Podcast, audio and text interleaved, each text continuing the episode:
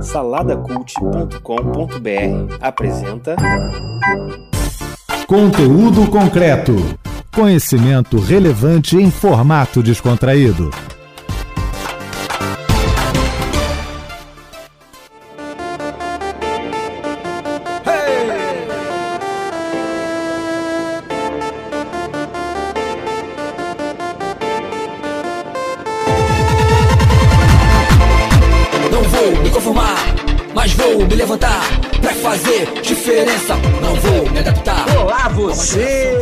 Está aí pelas rampas da UERJ, mediações. Fala, fala com a gente. Eu, meu nome é Kleber Pereira e eu estou aqui em mais um conteúdo concreto e desta vez estamos em um crossover muito especial. Estamos aqui para poder gravar o crossover de abertura do nosso episódio Transição Capilar Marcas da Identidade da Mulher Negra. Para fazer essa gravação de hoje, eu não estou sozinho. Estou aqui com a dama do Super Pocket Show do Salada Cult, a senhora Dona Débora de Menezes, que é a nossa bióloga de plantão, esposa do senhor Eduardo de Oliveira, e ela está aqui com a gente hoje representando o SPS para falar um pouquinho dessa pauta, falar um pouco desse episódio que a gente ouviu aí em versão curta, que você vai ouvir também aqui junto com a gente. Fala, Dona Debs. E aí, Kleber? Prazer, né, estar aqui de novo. É sempre bom gravar, né? E é isso aí, espero que a gente né, tenha um papo legal aqui. É. E como a gente está falando de transição capilar, de mulheres negras, não trouxe só a Dona Debs, né? Trouxe também Keila Menezes, estudante de História da Universidade Federal do Espírito Santo. E ela vai falar um pouco mais sobre ela, mas ela é irmã da Dona Debs. Então hoje eu tenho duas irmãs aqui, mulheres negras, vão falar um pouquinho com a gente aí também da sua experiência com a transição capilar e o que elas acharam do episódio, o que trouxe para elas. Fala, Keila, de você um pouquinho, diz aí de onde você fala, diz aí as suas bases. Olá, gente. Olá, ouvintes. Kleber, é um prazer estar aqui, juntamente com a minha irmã. É, então, como você bem disse, eu sou estudante de História pela Universidade Federal do Espírito Santo, capixaba, e uma, uma pessoa que está nesse processo, né, de tornar-se negra, de se descobrir negra, e é um prazer estar aqui conversando com vocês sobre a transição e tudo mais. Show de bola. Vamos lá, vamos a esse papo. A gente, nesse episódio, né, a gente falou de uma questão que, obviamente, é muito cara para nós. A gente trouxe no episódio que vocês vão ouvir aí de transição capilar uma cabeleireira, uma psicóloga e uma cientista que fala sobre questões de raça, que é da USP e da UERJ também. E a gente conversou um pouquinho com elas, elas trouxeram aí o panorama geral. A gente tem algumas sonoras aí também de depoimentos, mas eu quis fazer uma entrada aqui com o pessoal do Super Pocket Show, especialmente pela questão da Débora, né, e da Keila terem passado por isso e ter uma visão muito própria, né, de quem conhece isso e o sentimento que isso gera, porque nós falamos com cientistas, né, na, na, naquele papo lá do, do, do, conteúdo concreto que você vai ver aí. E a gente queria trazer um pouco mais sobre esse tema. E aí eu queria ver a impressão delas sobre isso, né? O que, que elas acharam, como é que elas viram o, episódio, o que, que elas acharam que foram pontos importantes, pontos fortes para a gente colocar aqui, reforçar desde já, para que você fique atento quando ouvir. E vamos tentar trazer um pouco disso e trazer, obviamente, a experiência delas aí também com relação a essa questão da transição capilar. Ela, o que, que você achou que foi significativo aí na pauta do episódio? Então, Kleber, é, o que eu achei mais interessante é, é, no episódio foi a gente poder destacar a questão de como a estética ela é um campo político e não tem como a gente fugir disso. E assim como outras áreas sociais, né, o nosso corpo, a nossa estética, a forma que nós somos vistos e a forma que nós nos vimos também, nos enxergamos, também é influenciada por fatores externos, né? E no nosso caso, na nossa discussão, o racismo, esse processo de colonização, né, que nos subjugou e di como essa inferiorização, esse estigma, né, em torno do cabelo crespo, dos traços fenotípicos da população negra em geral, né, é a inferiorização destes traços como um ato político e ao mesmo tempo como que assumi-los, assumir um espaço de questionamento também é político, também é uma resposta, né? E como o cabelo crespo, ele é esse suporte é, simbólico da nossa identidade muito importante, né? E eu trago uma frase, né, que eu gosto muito da autora Grada Quilomba, que é uma das minhas referências em questões raciais, é quando ela diz que os cabelos, eles são políticos e moldam as posições de mulheres negras em relação a outras questões, como raça, como gênero e, e a própria beleza, né, a própria estética, né? E como que o nosso corpo, ele é atravessado pela cultura. Então, quando a gente fala de uma cultura que é atravessada por ideais de branquecimento, né? Quando a gente tem um, um padrão, um padrão estético de determinado grupo e que é projetado como padrão, é suprimindo as diferenças, né? É como que quando a gente rompe com isso, no caso das mulheres negras, com o processo de transição capilar, como que isso é significativo para a pauta política é, no, de uma forma geral. Então, pensando no episódio, o que eu achei assim mais interessante é a gente pensar a estética mesmo como um fator que ele não está alheio à política e à demanda social. Essa questão do, dos ideais de embranquecimento, né, que a gente viu durante muito tempo, ser inclusive política de governo, que Sim que é muito louco isso. E, e, e como isso é castrador para nós. Porque num, num, num, país como o Brasil, que é verdadeiramente multirracial e a gente reconhece como multirracial, assim como acontece nos Estados Unidos, né? Você pensar que uma relação étnica, em que você tem que se preocupar se ao estar tendo uma relação interracial você está fazendo um desmerecimento político, já é uma parada muito louca, porque te castra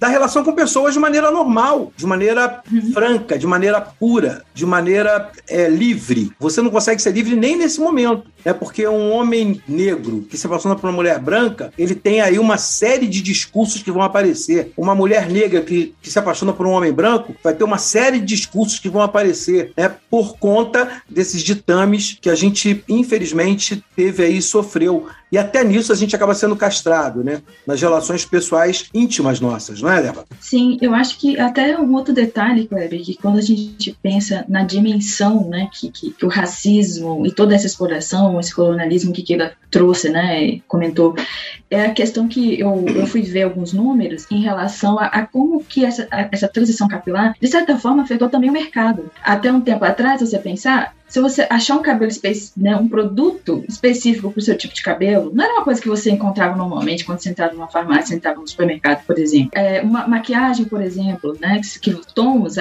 hoje você vê marcas que, que isso fica muito claro de, faz, de se fazer propaganda, trazer a representatividade, de que se tem produto específico para todos os tons de pele, que aqui no Brasil a gente percebe que a gente tem desde os tons mais retintos ao mais claro, né, que é o meu, não fica aquela, aquela mistura do, né, como a minha pele é, uma pele mais claro, a mistura né, negro e branco. Então, acho que você vê que afeta nesse nível de simplesmente você querer cuidar do seu cabelo e, e, e não ter. Eu vi alguns números, né, que eu acho que, que é interessante a gente até trazer para o episódio, que de, em 2017 é que foi o, o, Google, né, faz toda uma análise, né, do que, que é buscado. Uhum. E em 2017 ele viu que a busca por cabelos cacheados foi o ano que ultrapassou a busca por cabelos cacheados do que cabelos lisos, né, e é um aumento de mais de 250% na busca. E aí você vê que é o mercado, depois de, toda, de todo esse movimento que a gente não, não vamos dizer que é algo tão recente, porque você tem muitas pessoas lá atrás fazendo esse papel de estar discutindo, estar pensando a, a, o racismo em todas as suas né, dimensões, aí você vê o mercado se voltando quando você tem essas afirmações, eu quero usar o meu cabelo assim, e aí o mercado é que tem que né, ver uma oportunidade de, de, de, trazer um produto. É o lucro que está sendo pensado, mas ele tem que segmentar, tem que pensar nesse público. Então você vê que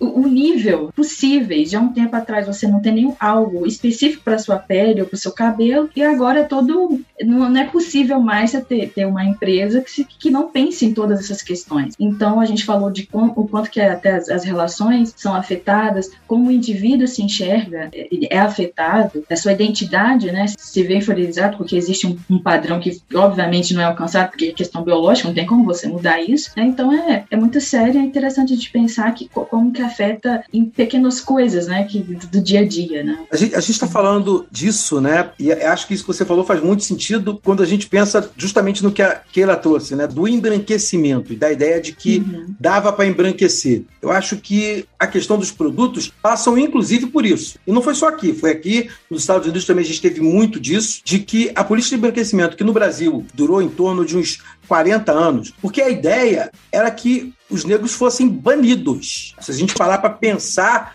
a ideia é que nós tivéssemos acabado. 1888, Seria joga o negro na sarjeta, traz uma porção de branco estrangeiro, europeu, italiano, holandês, francês. Tragam esses trabalhadores para cá, eles tomam os postos de trabalho. O negro que vai ficar à míngua, vai morrer de fome, não vai ter onde onde ficar, vai ser jogado no apartheid do gueto e os poucos que sobrarem vão sendo diluídos. E a gente vai ter uma população branca. E essa e a política era tão clara, tão clara, olha, é até que enfim uma coisa ruim que, que é branca. É, era tão clara que foi até mil, é, se eu não me engano, 1920. Uma política que acreditava que dava para fazer isso. Quando perceberam que a gente era muito mais resistente e muito mais potente do que eles pensavam. Na verdade, nós revelamos uma potência na, na negritude que chegou, como a Débora colocou muito bem, aos nossos cabelos. Então chegou um momento em que não dava mais para nos convencer a fazer com que os nossos cabelos fossem como os de branco, sabe? Eu acho que isso que foi ficando cada vez mais óbvio. E o pertencimento da indústria, e a gente vai naquele negócio do o que começou primeiro, né? A Tostines que vende mais ou vende mais porque é Tostines, né? O que que, o que que começou? Foi o movimento da, da negritude, das mulheres negras que começaram a ter um, um empoderamento, o pertencimento de jogar esse cabelo e falar: não, eu quero produto, eu quero produto, eu não quero mais alisar, eu quero produto, eu quero produto. E, e começaram a dar jeito e mulheres negras chegando em lugar, e a gente vai ver isso no programa, né? Mulheres negras chegando nos salões de beleza e podendo desenvolver técnicas que elas já usavam no próprio cabelo, desenvolver produtos que elas já davam um jeito no próprio cabelo e trazendo isso para outras mulheres negras, para outras mulheres pretas. E isso foi ganhando mercado e o mercado foi aparecendo. E aí já não dava mais para dizer que dava para embranquecer o nosso cabelo, né? Embranquecer o cabelo de todo mundo, né? Acho que é muito isso que aconteceu. O que, que você acha, Keila? É isso mesmo, nós sempre estivemos aí. As mulheres negras sempre tiveram as suas demandas estéticas. Não foi algo novo, algo de agora. Então, quando a gente ressurge cobrando justamente nesse lugar né, de, de questionamento de um padrão, ressignificando, criando também nosso próprio mercado, porque pessoas negras também começaram a produzir pensando em, em seus semelhantes, né? E o mercado percebendo que a gente tem ali um meio que precisa ser, ser atendido e bastante lucrativo, é muito mais vantajoso você unir as duas coisas, as duas demandas, do que você continuar nesse processo de embranquecimento que, querendo ou não, a sociedade já não está aceitando de uma forma, digamos assim, tão escancarada mais, né? Hoje a gente está questionando mais e apesar de toda a problemática, né, de, de ser uma representatividade muitas vezes seletiva, mas estamos ali, né? Estamos ocupando espaços, estamos cobrando, então não tem como mais dizer que negar a existência desse grupo e as demandas desse grupo também, principalmente num país como o nosso, né? Você falou aí das políticas de embranquecimento, né? Que durante esse tempo aí pós a abolição da escravatura virou uma política de Estado. Depois a gente tem o surgimento dessa teoria, né? De, de democracia racial que vigorou muito tempo e a gente está aí nesse processo de desconstruir essa ideia agora, de mostrando que não, não é democrático. A gente tem problema, as mulheres negras têm suas demandas, os homens negros também têm as suas demandas e não dá mais para esconder isso, ocultar isso, pelo menos não de uma maneira tão escancarada, né?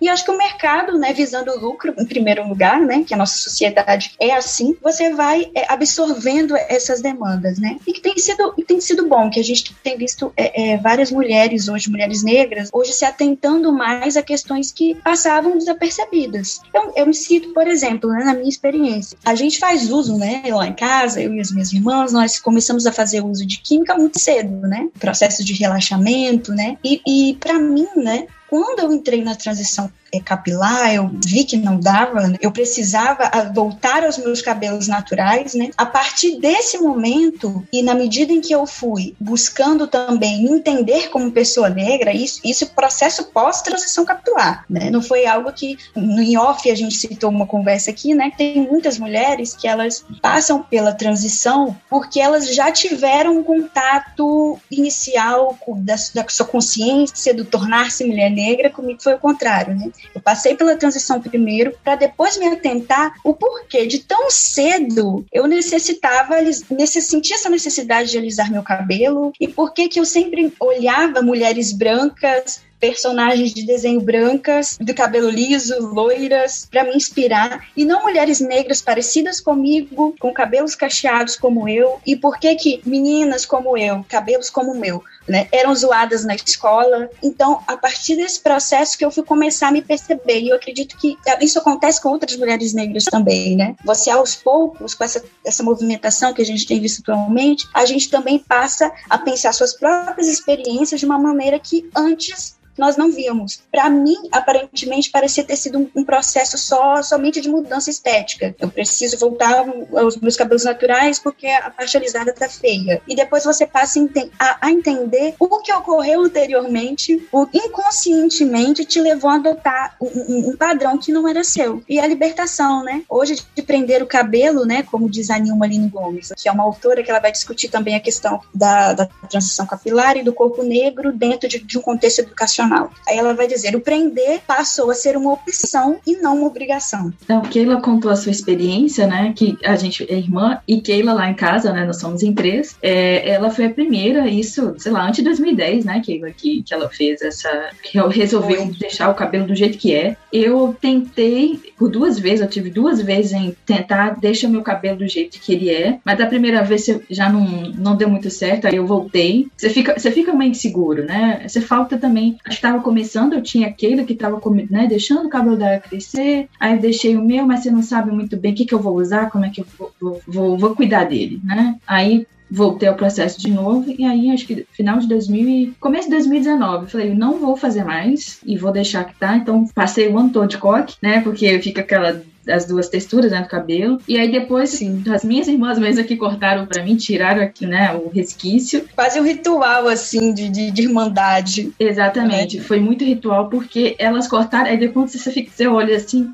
meu Deus, será que eu vou, eu vou gostar do jeito que, assim? Mas aí elas, aí as minhas irmãs já são super é, entendidas, elas já me falam, não, você vai cuidar assim, não sei o que, usa tal produto. E aí, tudo mais fácil. Gente, hoje eu prefiro mil vezes, nem mil vezes, um milhão de vezes meu cabelo assim, tá muito mais bonito, muito mais. Esse volume que o Kleber, a gente tá, né, tá se vendo, tá, né? O volume, hoje eu lido melhor com o volume, mas volume era uma coisa que é impensável, né? E é muito por causa dessa, né, que ela contou que a gente começa muito cedo. Isso é um relato de várias. Antes dos 10 anos, a gente já começa com esse processo já incutido que, olha, do jeito que tá, não tá bonito, você precisa dar uma melhorada. Então, a gente desde cedo que começa com essa ideia de que você precisa mudar, né? Precisa já de, outro jeito. E para mim era uma tortura ter que ir em salão, fazer, porque era sempre o mesmo comentário, né? Falando dessa característica do meu volume, mas de forma muito negativa. Aí hoje as pessoas já olham e falam: Meu Deus, mas é muito cabelo, que bonito, sei o que. Você fala, gente. E até um tempo atrás, quando eu comecei, quando você ia lá, era só comentário mais negativo possível que eu tinha em relação ao meu cabelo.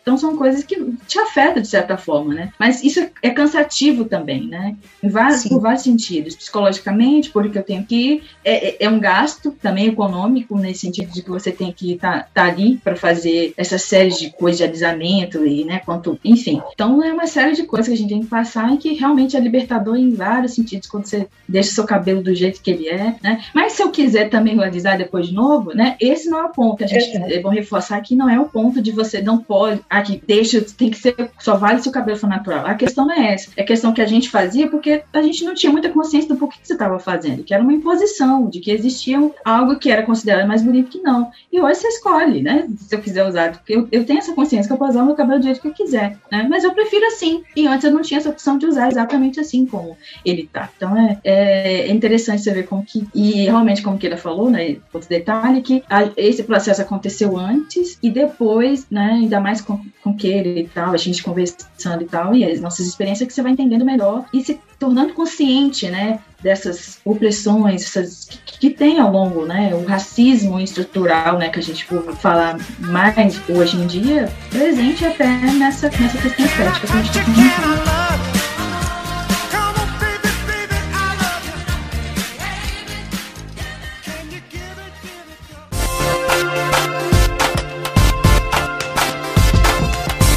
Você está ouvindo conteúdo concreto.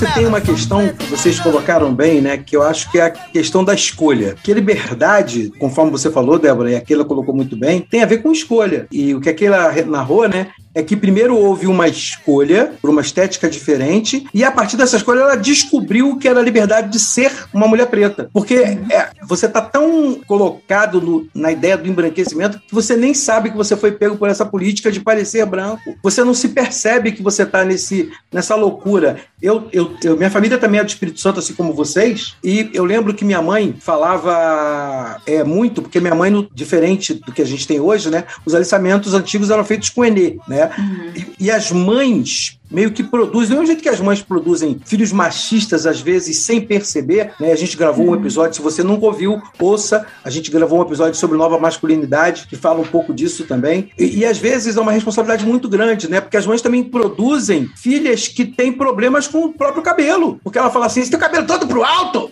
Parece, minha mãe falava uma expressão era, no peito da galinhola. Parece no peito da galinhola. Esse cabelo todo levado pro alto aí, esse cabelo enorme, cheio de volume. O volume do cabelo era um problema. As pessoas falam no meu, eu tenho dois filhos e eles já passaram por isso, né, de ter o cabelo criticado porque usavam o cabelo black, o cabelo grande, né? Quando meu filho mais velho resolveu usar o cabelo grande, né? Que ele achava maravilhoso. Eu falava, não, cara, eu falei, deixa crescer, usei quadrado. Usava o meu cabelo, parecia uma marreta. Eu falei, usa, pode usar. Não, esse cabelo é enorme, todo cheio de volume. E as pessoas criticavam, porque o volume não pode. O volume não é liso, né? O volume não é colado, não tampa orelha.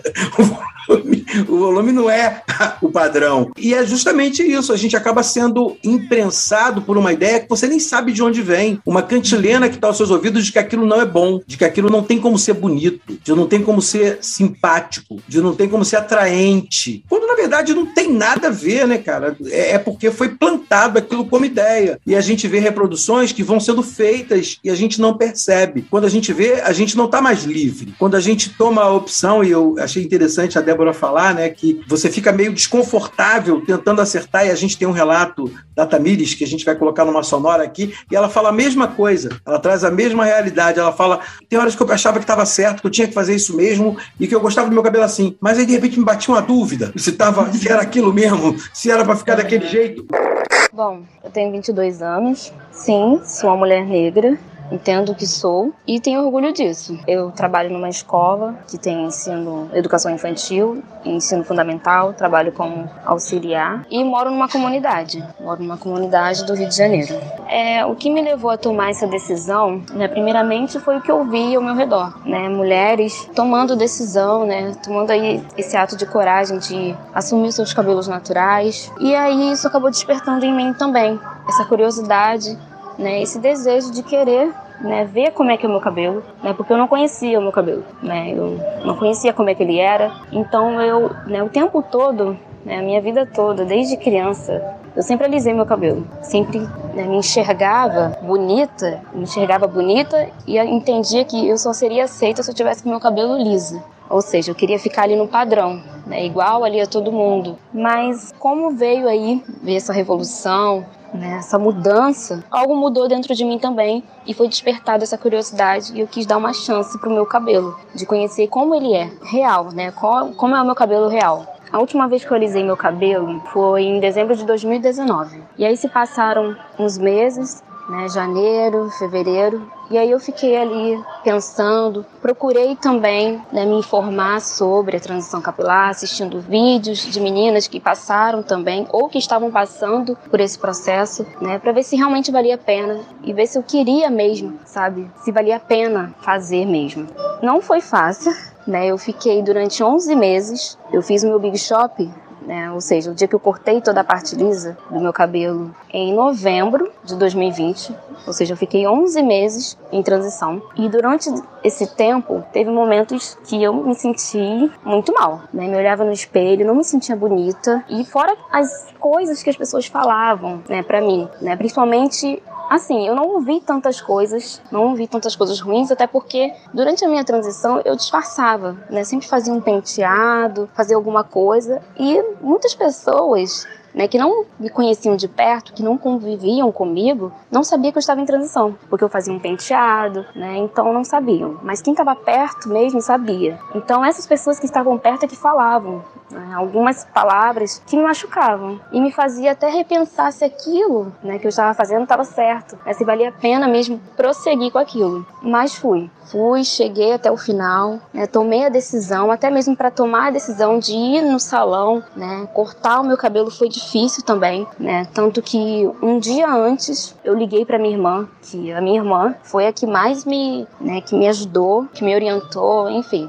E aí liguei chorando para ver se, porque eu tava muito insegura, né, muito insegura se aquilo realmente eu queria aquilo, se aquilo né, de tomar essa decisão era realmente a melhor. Enfim, tava com medo, né? Eu tava com medo de, de olhar pro meu cabelo, né? Depois que tivesse lá todo natural e não gostar, sabe? Claro, eu também pensava nas pessoas. Eu pensava no que as pessoas iriam dizer sobre mim, sobre o meu cabelo. Mas Sinceramente, na hora, principalmente eu pensava no que eu iria sentir ao olhar para meu cabelo. Né? Esse era o meu maior, minha maior preocupação. É o que, que eu iria sentir, se eu ia me identificar, sabe? Mas eu tomei a decisão. Tomei a decisão de que eu iria tentar sim, que eu iria dar uma chance pro meu cabelo sim, porque eu nunca tinha dado uma chance pro meu cabelo e eu queria ver como é que ele era, sabe? Já bastava já o que eu tinha feito no meu cabelo, né? Já tinha feito tantas coisas, tantos processos de alisamento, né? Meu cabelo sofreu muito, né? E eu precisava dar uma chance para ele, precisava dar uma chance para mim, para mim mesmo. Até mesmo durante o processo da transição, o meu olhar né, para o cabelo natural mudou. Né? Eu, eu, passei a enxergar a beleza né, em cada cabelo,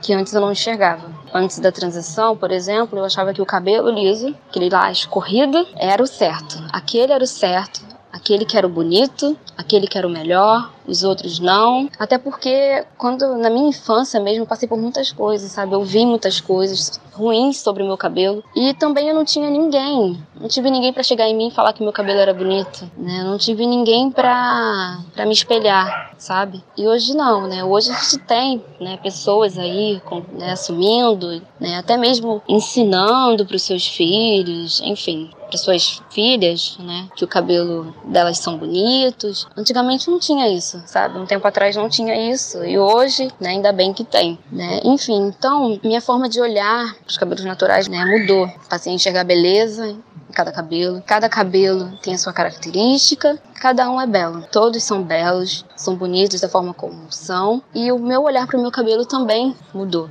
Né? Depois que eu me vi ali de cabelo natural, eu me achei bonita. No dia que eu cortei meu cabelo, que eu fui lá no salão, cortei, depois de tratado, finalizado, eu achei bonito meu cabelo. Não me senti estranha, muito pelo contrário, me senti bonita. Me senti bonita, me senti bem. Depois, quando eu fui eu mesma cuidando do meu cabelo em casa, teve dias que foram sim, teve dias que eu me senti, senti um pouco insegura, né, e tal. Mas isso é normal, né? Isso é normal porque nem sempre a gente tá bem. Né? A gente tem altos e baixos né? Mas valeu a pena. Eu hoje entendo que valeu a pena ter passado por tudo que eu passei, né? Durante esses 11 meses que eu passei de transição, né? aprendi muita coisa e venho aprendendo, venho aprendendo até hoje. Cada dia eu vou aprendendo mais, né? Venho aprendendo sobre o meu cabelo, venho aprendendo do que ele gosta e do que ele não gosta, que isso é muito importante. Quais produtos usar e quais produtos não usar nele. E é isso, sabe? Tá sendo uma experiência muito boa. Valeu muito a pena e aconselho as pessoas pessoas a tentarem, sabe? A tentarem sim. Dá uma chance pro seu cabelo, né? Assim como eu dei pro meu, porque já chega, sabe, de ficar seguindo padrões, né? Já chega de ficar seguindo ali, né? Algo que, sabe, tentar entrar ali num padrão que não é nosso, né? Cada um é de uma forma, cada um é de um jeito. E a gente tem que aceitar como a gente é. E tem que se achar belo, tem que se achar bela da forma como nós somos. Né? Cada um com suas características, cada um com a sua beleza. E é isso.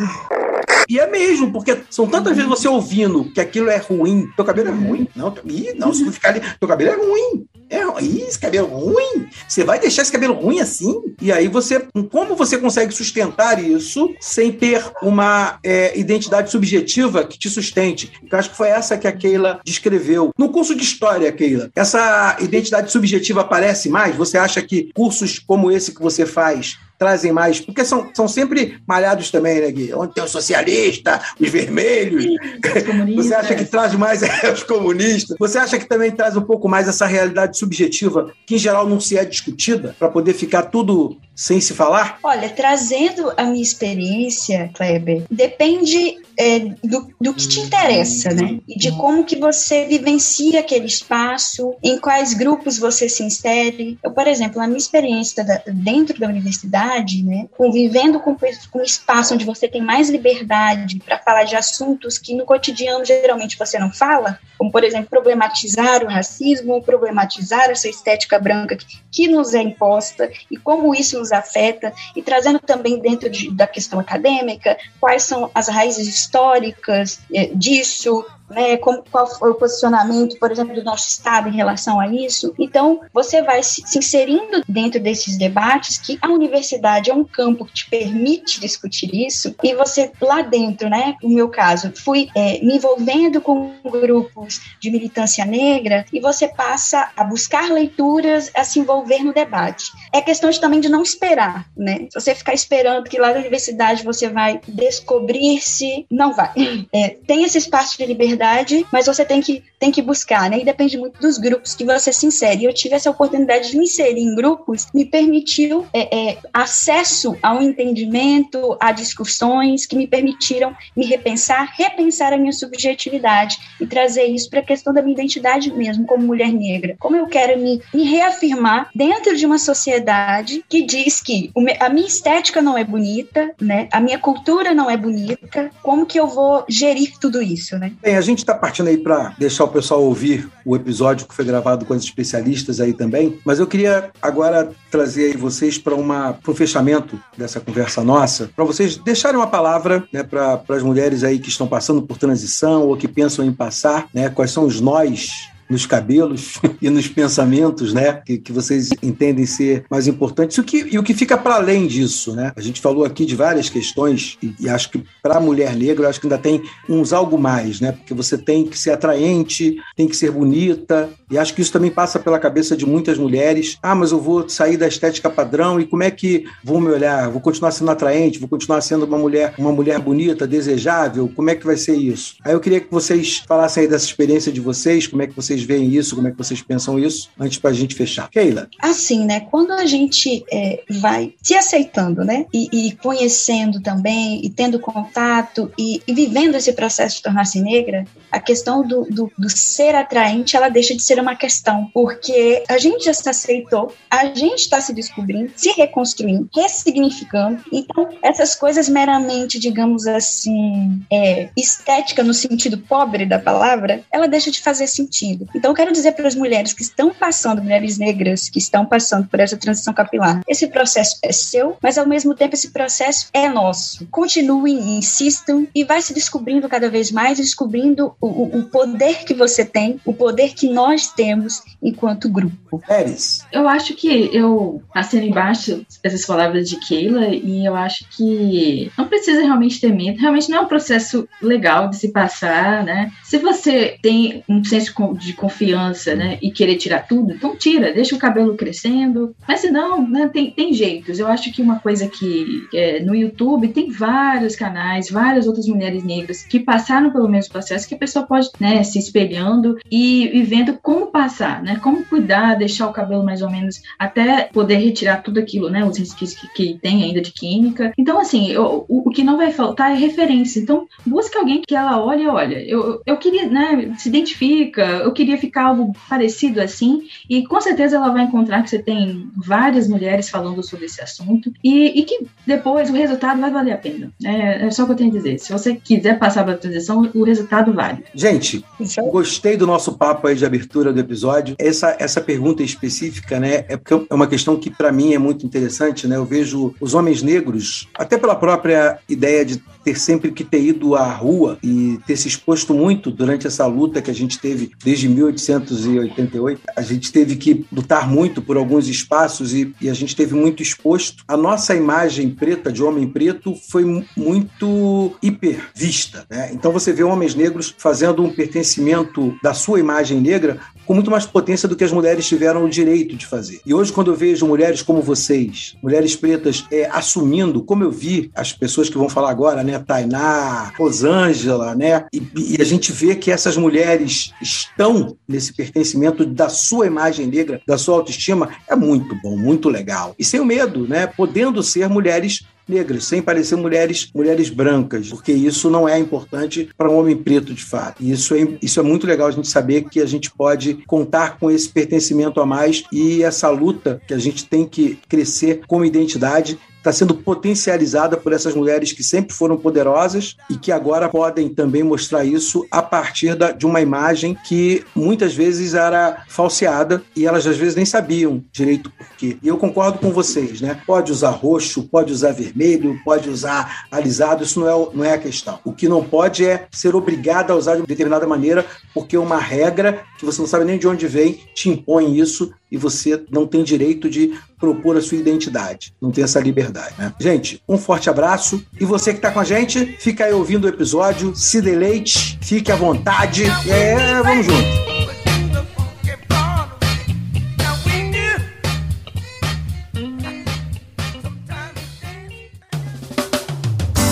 Conteúdo concreto.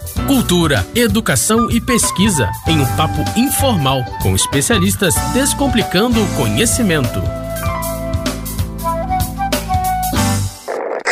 Oi, eu sou a Júlia, sou uma mulher preta, retinta, tenho 22 anos. É, atualmente estou cursando o sétimo período de letras na UFRJ. É, sou professora, é, dou aula de inglês, pretendo continuar sendo professora. E meu processo de transição começou em 2016, acho para outubro para novembro de 2016. Ele terminou no início de 2017. Eu cortei o cabelo, ele estava bem curtinho. E o que me fez fazer transição foi uma das várias crises que eu já tive em relação ao meu cabelo. Eu sempre tive o cabelo alisado, desde que eu me entendo por gente. E tem, chega uma hora que o cabelo não aguenta mais, né? E chegou nessa, nesse ponto e ele tava muito quebradiço. Eu me olhava no espelho, eu não me sentia bem. Quando eu precisava sair de casa, era sempre o mesmo drama, porque eu não me sentia confortável, eu não me sentia bonita. O que aconteceu de, nesse mesmo momento que eu tava né, nessa crise em relação ao meu cabelo foi quando eu comecei a ter um contato assim com, com esse movimento, né, de, de aceitação e de transição que tava começando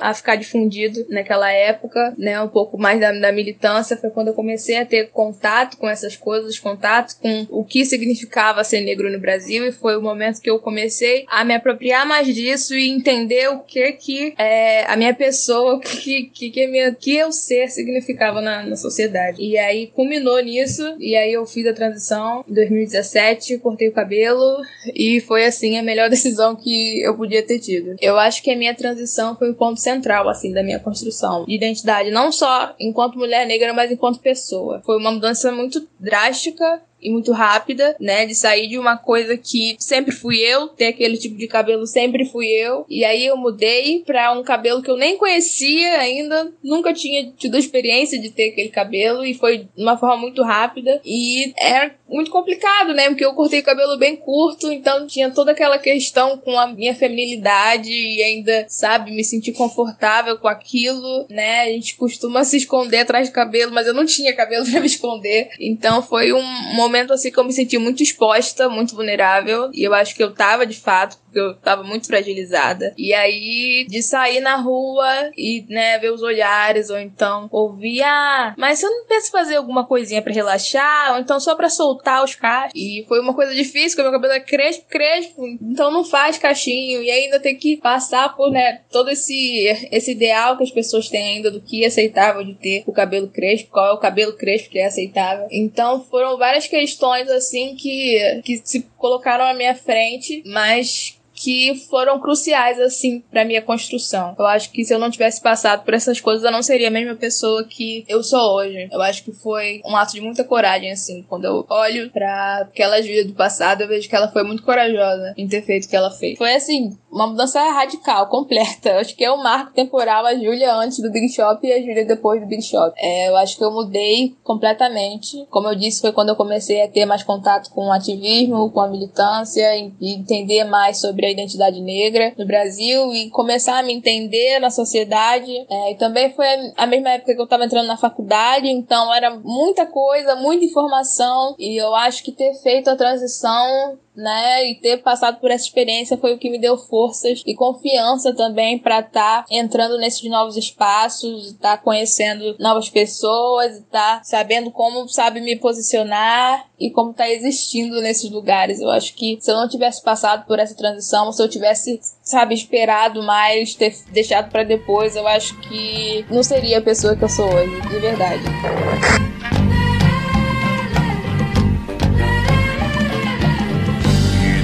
Negro é difícil, é difícil como que vida de negro. É difícil, é difícil. Olá você que está aí pelas rampas da UERJ e Mediações, meu nome é Kleber Pereira, nós estamos aqui em mais um conteúdo concreto, esse programa que é feito numa parceria do site Salada Cult, num projeto de extensão que a gente tem com a PR3 e a gente está aqui também na Rádio UERJ, na nossa casa, na UERJ querida, amada, salve, salve UERJ. A gente está aqui hoje para conversar de um, de um assunto que vai falar um pouquinho ao coração de muita gente e a gente trouxe aqui mulheres lindas, maravilhosas, são capazes de desenvolver isso muito bem, além de serem espetacularmente inteligentes. A gente vai poder falar um pouco sobre transição capilar e transições que são marcas da feminilidade da mulher negra. Isso vai ser muito legal. E para falar sobre isso, eu não estou sozinho, não. Estou aqui com a professora Rosângela Malaquias. Fala, Rosângela, de onde você é, de onde você fala? Oi, Kleber. Muito obrigada pelo convite. Também para Carol aí, que está na técnica. Ah, as minhas colegas com quem eu vou falar, sou Rosângela Malaquias, professora professora da UERJ, campus FEBEF, que é a Faculdade de Educação da Baixada Fluminense em Duque de Caxias. Também sou professora da Rural na pós-graduação, Programa de Educação em Demandas Populares e pesquisadora do grupo de pesquisa N Periferias do Instituto de Estudos Avançados da USP. Muito bom, gente. Além da Rosângela, a gente tem aqui também a Lorena Fafá. Fala, Lorena, está apresenta para o pessoal aí, diz de onde você fala, quem você é. Oi, Kleber, oi, Carol, eu sou a Lorena Fafá, eu sou fundadora do Instituto Instituto Cachear, uma rede de salões de beleza que é especializada em cabelos cacheados e crespos, que está aqui no Rio, em Vitória, no Espírito Santo e em Angola. A gente começou lá em Angola, então tem muita história para contar sobre esse assunto. Ah, muito legal!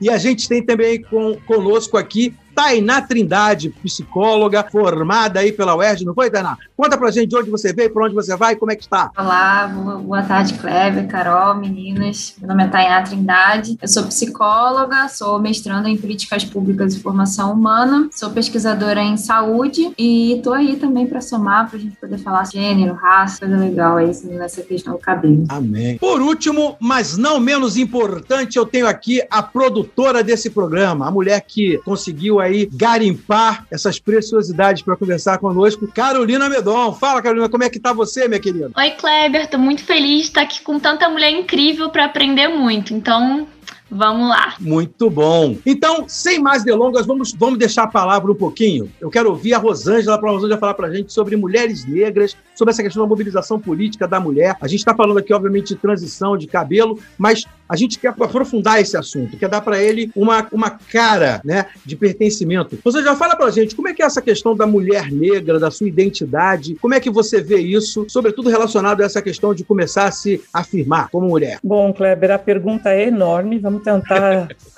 fazer uma síntese. É, estou feliz de estar aqui nessa plataforma que eu posso ver também as meninas com quem eu estou dividindo e elas são mulheres negras, com exceção da Carol. É, então é bacana pensar que nessa resposta que eu vou te dar já dá um indicativo do quanto atualmente nós mulheres negras temos avançado apesar de todo o racismo estrutural e institucional que existe neste país. Então é importante pensar na história mundial, é, basicamente a história do Brasil, o quanto a escravidão foi é, fundamental para é, construir um país de desigualdade. Então, a maior parte da população que trabalhou, população africana, trazida à força para o Brasil. Também população indígena que aqui estava, mas em maior grau os africanos foram é, expropriados da sua terra, né, do seu continente, para vir para cá para trabalhar e desenvolver o Brasil, que viria a ser depois o,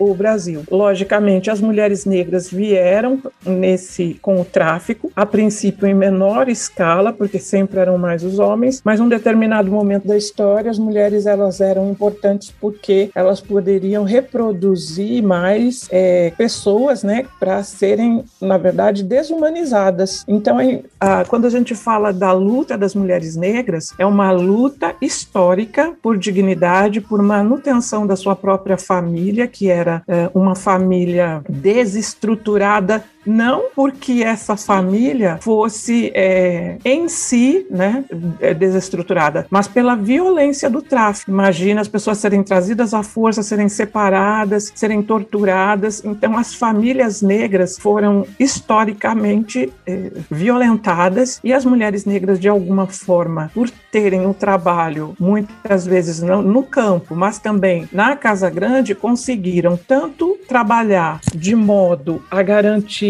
a subsistência das suas próprias famílias, quanto também criando filhos de mulheres brancas. Né? E, e no decorrer da história, as lutas foram se politizando, foram se politizando por igualdade, por direitos. No século XX, precisamente, que é importante a gente pensar nisso, é, no final dos anos 70 e início dos anos 80 já havia uma mobilização do movimento de mulheres em geral, mas em meados dos anos 80 as mulheres negras se constituem de uma maneira mais mais política em grupos. 87 chamam um primeiro encontro que vai acontecer, um encontro nacional no ano seguinte, que era o centenário da abolição, olha que emblemático. E nesse encontro as mulheres negras pautam suas reivindicações por dignidade, por direitos e principalmente pelo respeito à sua história, à sua vida e contra o racismo que sempre as colocou na base da sociedade. E aí o racismo entendendo que a gente precisa entender que o racismo classifica povos europeus como superiores e os demais povos como inferiores. E isso vai afetar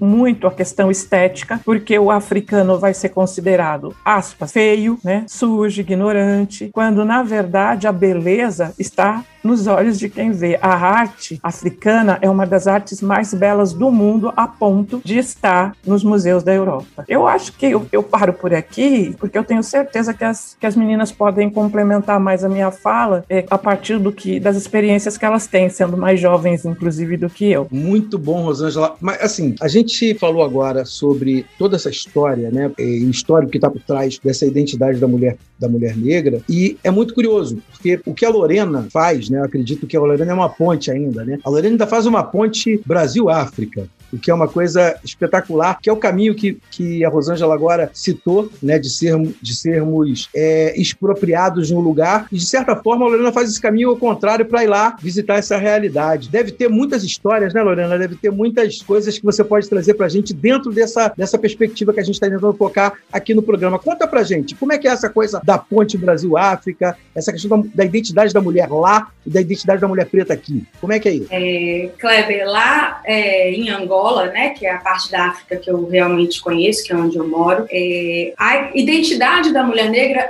é muito forte, independente do cabelo. Se ela tiver cabelo liso, se ela tiver cabelo de perucas, tudo. Só que vem crescendo esse movimento é, das mulheres se afirmarem mais como negras e valorizarem mais aquela característica que é o cabelo é, africano, né? O cabelo que durante muito tempo elas alisaram, elas é, usaram extensões lisas para por uma questão de inserção social, né, é, que ainda é forte tanto aqui no Brasil quanto em África, mas agora vem esse movimento de, de a gente vê as pessoas realmente tanto aqui no Brasil quanto em Angola. É, eu não digo assumir, porque eu não acho que seja a palavra ideal seja assumir, mas é mesmo usar e se identificar com o próprio cabelo, né? E o processo da transição em si, ele não é fácil, porque as pessoas ficam com duas texturas de cabelo. É, a Tainá depois deve falar que ela também passou por isso. É, mas é um processo que muita gente vai se redescobrindo. E isso é muito bonito. É muito bonito ver a mulher se redescobrir e descobrir que aquilo não é só uma questão estética, que ela vai descobrindo sua força como mulher, que ela vai é, se posicionando mais politicamente como mulher negra,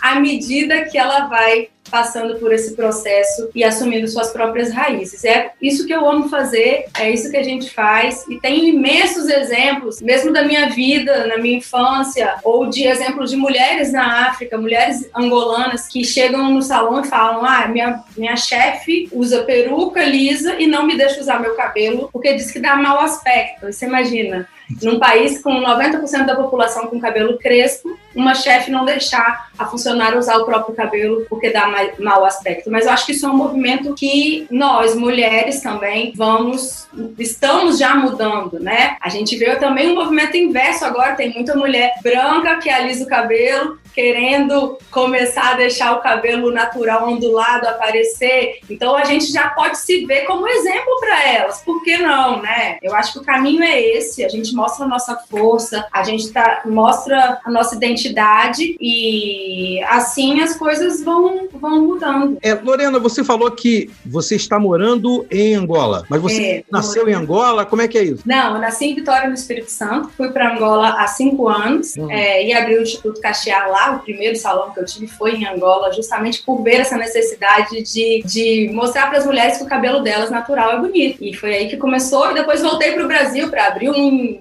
em Vitória, agora aqui no Rio de Janeiro. Nesse momento eu estou falando do Rio de Janeiro, mas já volto para Angola daqui a pouco. Ah, legal. E, e é interessante, né, a gente trazer essa história da Lorena, porque Lorena é uma mulher que foi criada no Espírito Santo, né? E o Espírito Santo tem uma história muito parecida com Minas Gerais, né? No que tange essa questão da negritude e tal. E, e- e acho que o próprio pertencimento que a gente tem, né, aqui no Rio de Janeiro, como acontece na Bahia também, que é muito próprio, muito específico, você encontra uma diferença, né? Os meus parentes, minha mãe, meu pai, são do Espírito Santo, os parentes todos estão por lá. A gente fez uma migração para cá, né? Me- Meus pais fizeram, eu nasci aqui, e a gente percebe essas diferenças e quem sabe a gente ainda fala disso agora há pouco. Mas primeiro, vamos falar com Tainá.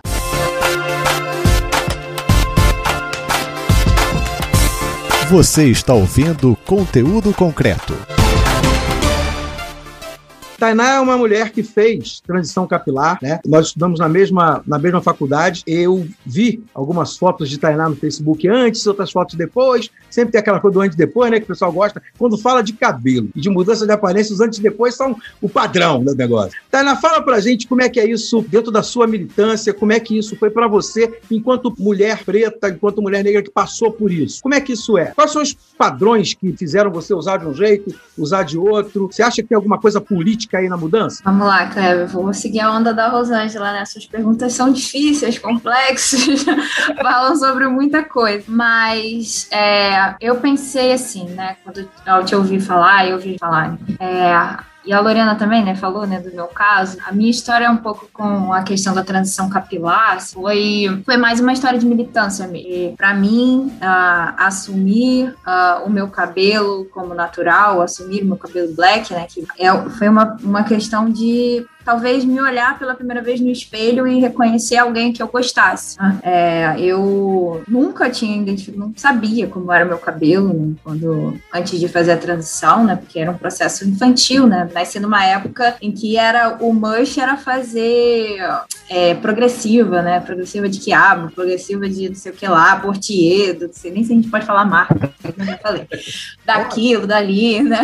Então, é, eu nasci nessa época. Então, assim, até pra questão das mães, né? Eu sou filha de uma mãe solteira também, tem uma vinculação direta com a pauta das mulheres negras, mulheres negras, a gente vê aí o quanto de mulheres negras são é, mães solo, né? Enfim, minha mãe tá nessa estatística e aí tem uma questão do tempo, né? E de não querer muito enfrentar essa sociedade que tem um determinado padrão, né? Pra gente seguir. Então, para mim, fazer a transição, a despeito de toda uma construção social que existe, foi um processo de militância, foi um processo de amor próprio, né? Foi um processo, assim, de, de autoaceitação muito grande. E eu fiquei pensando, assim, Kleber e meninas, é, depois de, de refletir um pouco sobre essa questão do- da transição capilar e um pouco sobre identidade, né, que a gente estava falando aqui, Kleber e Lorena mencionaram essa questão da idade, e eu ah, fiquei pensando assim em três processos, mais ou menos, que a gente poderia falar sobre para tratar a ideia de da mulher negra realizar uma transição capilar, né? Eu vejo que ela precisa enfrentar pelo menos três processos. E o primeiro deles seria a própria construção da sua subjetividade, que muitas pessoas confundem com, com a noção de identidade, né? A gente trata na psicologia a noção noção de identidade está mais vinculada a uma, um reconhecimento individual, um reconhecimento coletivo. Quando a gente fala subjetividade, a gente traz para essa outra palavra, ela tem uma maior relação com o meio social histórico que a pessoa está vinculada, né? Que a pessoa se constituiu, esses movimentos de construção, desconstrução, diálogo, né? Que a pessoa está inserida, que é ao mesmo tempo um processo individual e um processo coletivo, um processo que é um pouco racional e um processo que é um, um processo que é um pouco afetivo, né? Tem um pouco disso, assim, sem cair num, num, numa palavra que coloca quase uma direção única da onde a gente está se dirigindo, de uma identificação, né? Tá mais a ver com a linguagem, dos processos históricos, né? Do que de fato com uma essência que a pessoa poderia ter. E aí, a partir disso, assim, é, eu penso num segundo movimento, que é de fato o enfrentamento dessa realidade social, né? Porque se eu tô colocando que as pessoas se desenvolvem numa numa subjetividade dada, né, e elas fazem essa construção de si, elas têm determinadas condições. E aí a gente tem que pensar quais são essas condições, né? Se a gente vive numa sociedade que é capitalista, que é neoliberal, que massifica as pessoas através de aparelhos de mídia, de mecanismos, de instituições padronizadas, pasteurizadas, enfim, né, que visam a sujeitar as pessoas a um determinado padrão e alguma ordem de produção, né? E a gente vê que esses processos somados a isso, a gente tem os processos de colonização colonização e escravização que a Rosângela bem mencionou, que são processos históricos vivenciados pelo, pelo negro num passado que se reatualiza constantemente. Então, assim, se o negro hoje já nasce marcado por uma ideia de que ele não pode gostar de si mesmo, ou ele se odeia, ou ele enfrenta essa realidade a partir de uma militância. E assim, com essas todas essas características que o corpo negro tem, né? Sendo emocionais, ancestrais e o, o próprio corpo em si, né? E aí eu penso que é exatamente aí que a gente entra entra a questão do cabelo, né? Porque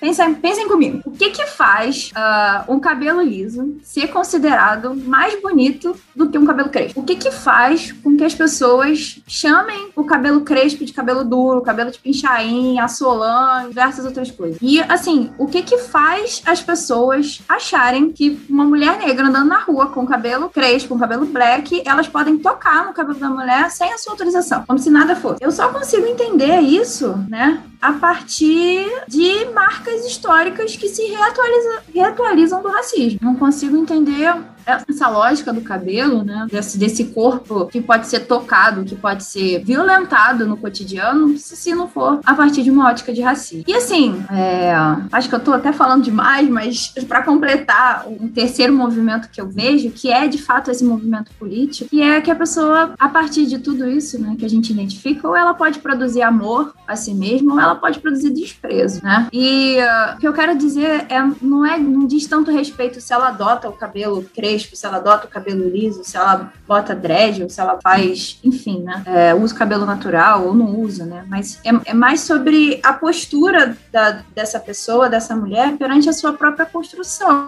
assim, né? Dentro dessa sociedade. É, é sobre a possibilidade psíquica dessa pessoa se constituir enquanto objeto de amor, né? Enquanto objeto de desejo, né? Enquanto objeto que pode ser amado, pode estar tá aí em circulação e que pode amar e receber. Eu acho que a gente tem aí muitas coisas para pensar. É, esse, esse tripé né, feito aí pela Tainá, eu acho que ele nos serve bastante, né? A gente, é óbvio, né? A gente está aqui só apanhando o tema, sabe, sabe que é um tema profundo, mas é para trazer reflexão. A ideia é trazer as falas de vocês para que a gente possa refletir. E eu quero fazer uma experiênciazinha breve aqui, rápida, já que a gente não tem todo o tempo do mundo. Carolina, você ouviu essas mulheres, né, essas mulheres negras? O que que, o que, que fica para você do que foi falado, de tudo que foi dito aqui? Como é que isso chega para você, que teve que fazer a pesquisa de produção, que teve que olhar isso? Como é que isso é para você do seu lugar aí de onde você está falando? Bom, eu acho que como uma mulher branca, eu nunca vou entender de fato tudo que, que eu ouvi, mas é justamente ouvir que faz a diferença. É ouvir, é entender as dores, é entender a história, é olhar para essas mulheres como mulheres e não como vários outros preconceitos que são embutidos nessa, nessa carga. Então é isso, sabe? É a questão da gente parar para ouvir, escutar, entender, pesquisar, estudar e, obviamente, obviamente, respeitar o lugar e o nosso posicionamento também.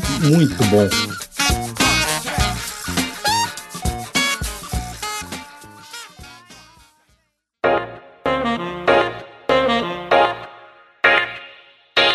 Eu queria agradecer vocês queria deixar vocês para as considerações finais, né? Se despedir aí do nosso público, dizer o que vocês entendem ser importante ficar. E aí vou começar com a Carolina, né? Para a gente pontuar, depois a gente passa a Rosângela, a Lorena e Tainá. Vamos lá, Carol, despeça-se aí da galera e diz o que ficou para você, como é que você quer falar com os nossos ouvintes. Cara, que privilégio, de verdade, porque aqui a gente tá ouvindo não só é, coisas históricas, processos que precisamos entender, mas também relatos pessoais que afetam o nosso íntimo também, porque às vezes um discurso desse é, é muito poderoso, faz a gente se deslocar e se ambientar de uma forma mais lúdica para entender dor e para entender todo o processo que a gente precisa passar a olhar com mais cuidado, com mais respeito, enfim. Muito obrigada pela presença de vocês, pelo papo. Estou muito feliz de estar aqui, de verdade. Professora Rosângela Malaquias, suas palavras finais. Kleber, meninas, nem todo mundo tem acesso a teorias e a história, ou muitas vezes a, a, as cronologias dos movimentos negros, porque não pensou em procurar isso. Mas hoje em dia é muito fácil, mesmo na própria internet, nas universidades, há uma produção imensa que fala do assunto. Então é muito importante estudar e conhecer a luta dos movimentos negros no mundo, do movimento de mulheres negras também. É, gostaria de finalizar agradecendo o convite convite. Foi ótimo conhecer Lorena, Tainá, Carol e, e, e ter um homem negro é, preocupado em discutir questões tão relevantes para a nossa sociedade. E se você, menina, jovem ou mulher mais velha, estiver nos ouvindo e for vítima de violência racial, denuncie, não se cale e se ame, né? O amor é muito importante, como a Tainá bem pontuou. Um abraço. Lorena Fafá, fala com a gente, despeça-se do povo. Eu tô feliz, muito feliz de estar com vocês vocês, Kleber, Rosângela, Tainá, Carol. É, aprendo é, e aprendi muito com a, com a, nossa conversa e com a conversa que eu tive com cada um de vocês. É, e é isso, acho que a gente aos poucos vai aprendendo e reaprendendo a se amar. E é aí que tá a chave de tudo, né, Tainá?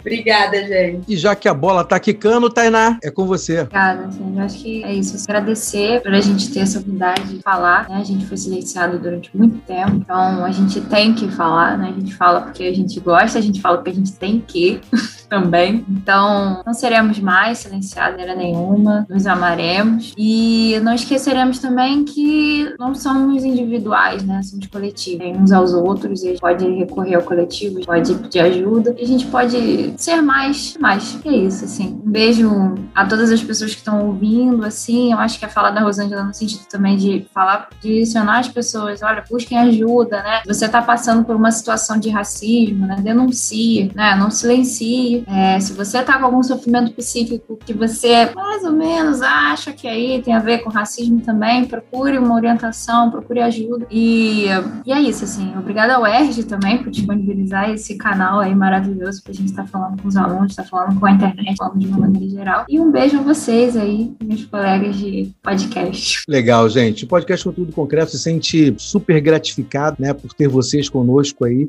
A gente espera mesmo, a nossa ideia no Conteúdo Concreto é trazer um pouco né, desse conteúdo que a universidade tanto trabalha, tanto tem, para poder colocar um pouco na frente das pessoas, muito a ver com isso que a Rosângela falou, né? Provocar as pessoas a estudar, a procurar mais, a saber mais, a tentar entender mais, entender um pouco mais do outro, entender um pouco mais de si. Para você que ficou ouvindo a gente aí, transicionou esse momento todo conosco, fica com Deus e até a próxima.